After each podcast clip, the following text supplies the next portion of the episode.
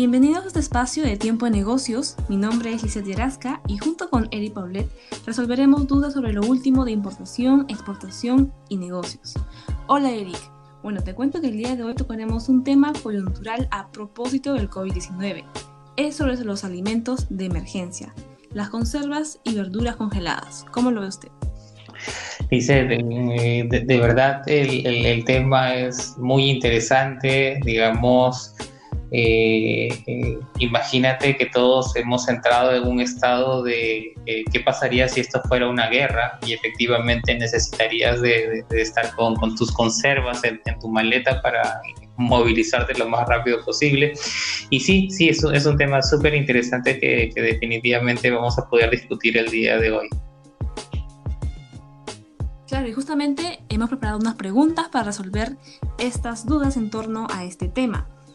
Como todos sabemos, en medio de, la cuarentena, de las restricciones, eh, las conservas y congelados se presentaron como alimentos infaltables en la despensa.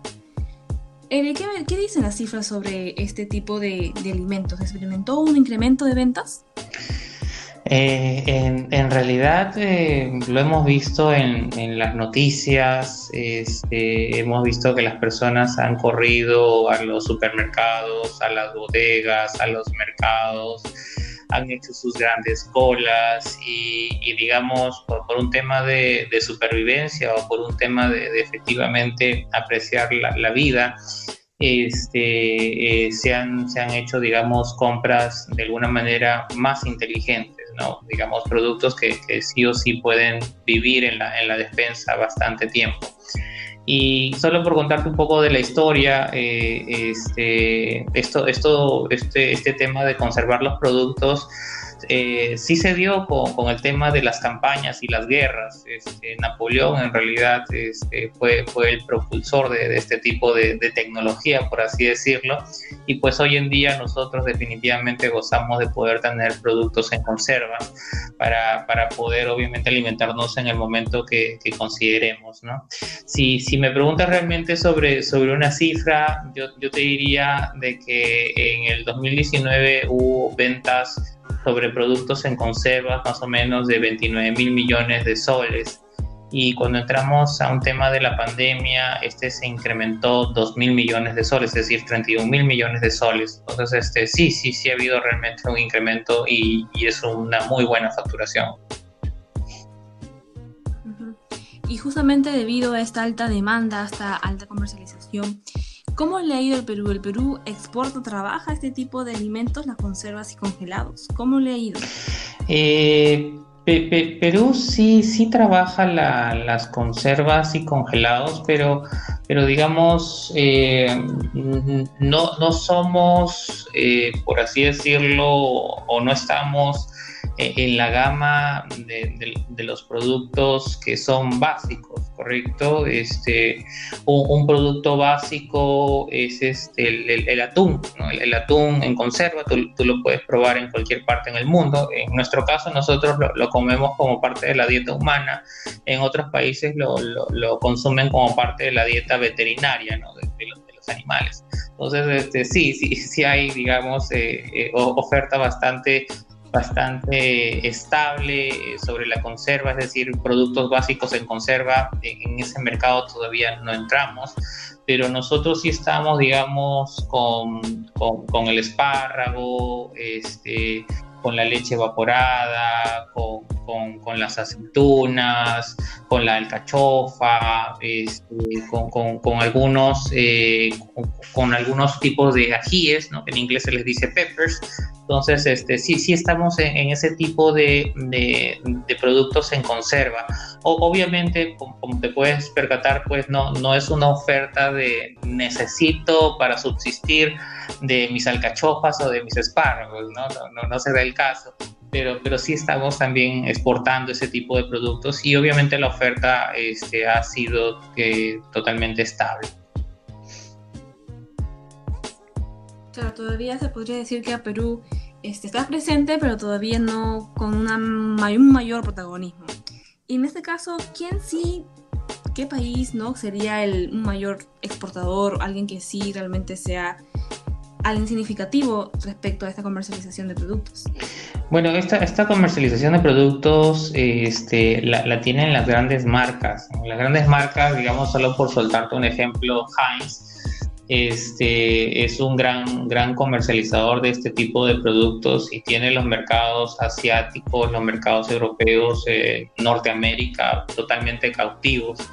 Y, quizás por poner un ejemplo en específico, eh, nosotros de manera natural acá en el Perú pues no, no te consumimos este, los frijoles, ¿correcto? Es decir, sí lo consumimos, pero lo, lo, queremos quizás de un día para otro, que se quede en el agua para que finalmente al día siguiente lo pueda cocinar.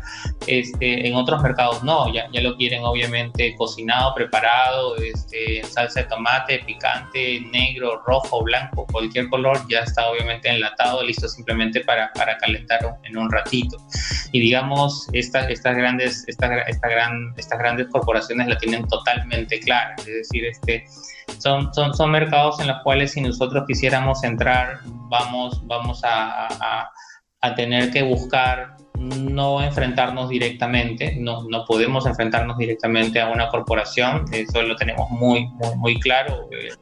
Un, un, claro ejemplo este, sería el tema del café. Yo, yo no me puedo enfrentar este, el café o el, o el cacao yo no me puedo enfrentar a, a Nestlé. Este, Nestlé es un gran comercializador de, de, café y cacao, obviamente café como Nescafé y cacao en sus diferentes variedades de chocolate. Entonces, este, no me puedo enfrentar directamente a él, así que tengo que comenzar a buscar ciertos mercados nicho. Entonces, lo, mismo pasaría para nosotros, ¿no? Si, si, quisiéramos realmente meternos a este tipo de, de, de oferta eh, que potencialmente puede buscar el mercado internacional, tendríamos que buscar mercados nicho que, que realmente quieran, quieran diversificar el tipo de, de consumo que ya tienen actualmente. Interrumpimos brevemente este episodio para recordarles que la mejor manera de apoyarnos es siguiéndonos en Spotify y Facebook como Tiempo de Negocios. De igual manera, pueden comunicarse con nosotros para sugerir temas y también dejando sus opiniones. Muchas gracias. Claro, y un tema importante a acotar es que tiene que ver mucho la cultura, ¿no? Los hábitos. Los peruanos estamos más acostumbrados a comer este, alimentos que sean cocinados por nosotros mismos en la casa, en, al instante, pero por nosotros mismos, ¿no? No somos tanto de consumir productos ya que están, que ya vienen hechos, refrigerados, que, que tal vez tienen una mayor tendencia en otros países como Estados Unidos. Es totalmente, totalmente cierto, Lice. Digamos, esa, esa costumbre de, de poder tener productos este, ya eh, ready to eat, como se les dice en inglés, este, no, no, no es muy natural en el mercado local. Eh, imagínate que a ti te encantaría tener un arroz con pollo o, este, o un estofado ya simplemente para ponerlo en el microondas, pues no, te, te, te, cuento la verdad, no va a ser muy fácil que encuentres esa cajita y la puedas este, meter a un microondas, ¿no? O sea, lo vas a encontrar así, pero hay muy, muy, muy difícil porque el canal no está todavía del todo desarrollado. Y obviamente, pues como mencionas, tenemos la gran costumbre y obviamente debemos recalcarlo, Lisette, este, es, eh, va a sonar extraño que lo diga, pero económicamente este, es, eh, es es, es totalmente manejable eh, el, el, poder consumir alimentos acá en Perú. Estamos hablando de que un comedor popular puede cocinar diferentes platos y venderlos a dos o tres soles. ¿no? Imagínate en un mercado norteamericano donde la lata te, puede costar 50, un dólar, un dólar 50, dos dólares. Entonces, este, eso, eso te dice de que el nivel adquisitivo este, es totalmente diferente, ¿no? Y ese es el caso, son, son casos totalmente opuestos, ¿no? El, el, el que sí o sí quisiera yo acceder al, al, producto ya listo para, para consumir, que me puede costar 5, 10 o 15 dólares, y en caso de Perú, pues este, voy a preferir simplemente gastar 2, 3, 5 soles, 10 soles, 20 soles, sabes que tenemos diferentes programas que decimos con 20 soles puedes alimentar a toda una familia, entonces, este, eh, es, eh, y obviamente quieres consumirlo lo más fresco posible, ¿no? Es un tema, es un tema de costumbre, definitivamente. Claro, entonces podría decir en resumen, ya respondiendo a nuestra tercera pregunta, que los peruanos preferimos los alimentos frescos directos de la, del campo, más no los congelados ni conservados. Es, es, correcto, es correcto. Quizás, quizás los únicos, los únicos que por ahí eh, siempre vamos a aceptar en conservas, este, y siempre que, vayas a un supermercado, pues lo vas a ver en grandes cantidades, son este, estos duraznos, ¿no? Siempre vas a ver los duraznos en todo supermercado. Este, nos encanta consumir ese tipo de conserva, es una de las cosas más peculiares que tenemos, pero no, no vas a encontrar otro tipo de oferta tan desarrollada como la tiene en ese aspecto, digamos, el, este fruto, ¿no? El durazno. Quizás por el lado de, como te lo mencionaba, eh, por el lado de, del, del, atún, que sí lo vamos a ver en conserva también en una sección bastante grande.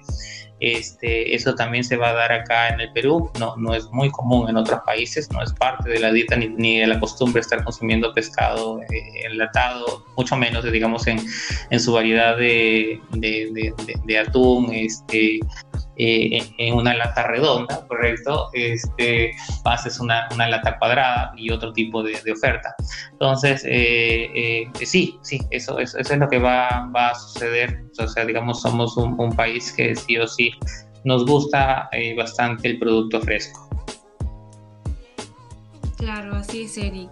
Igual, en, claro, en contextos normales se podría decir que sí consumimos alimentos frescos, pero en el caso de de emergencias, como usted mencionó al comienzo de una guerra, y sí la gente va corriendo a tratar de comprar todos los alimentos que sean conservas y congelados para un posible riesgo, no una posible afectación a la alimentación normal. Así es, Lisette. Bueno, perfecto, Eric. Eso sería todo por hoy en Tiempo de Negocios. Nos hemos centrado en un tema muy importante, las conservas y verduras congeladas y que sobre todo finalmente los peruanos preferimos y apostamos por nuestros alimentos frescos. Ya nos encontraremos en los próximos episodios con más contenidos. Recuerda siempre seguirnos como Tiempo de Negocios en nuestras redes sociales, así como en Spotify, para que no te pierdas de las últimas novedades. De igual manera, pueden comunicarse con nosotros para sugerir temas y dejar sus opiniones. Gracias.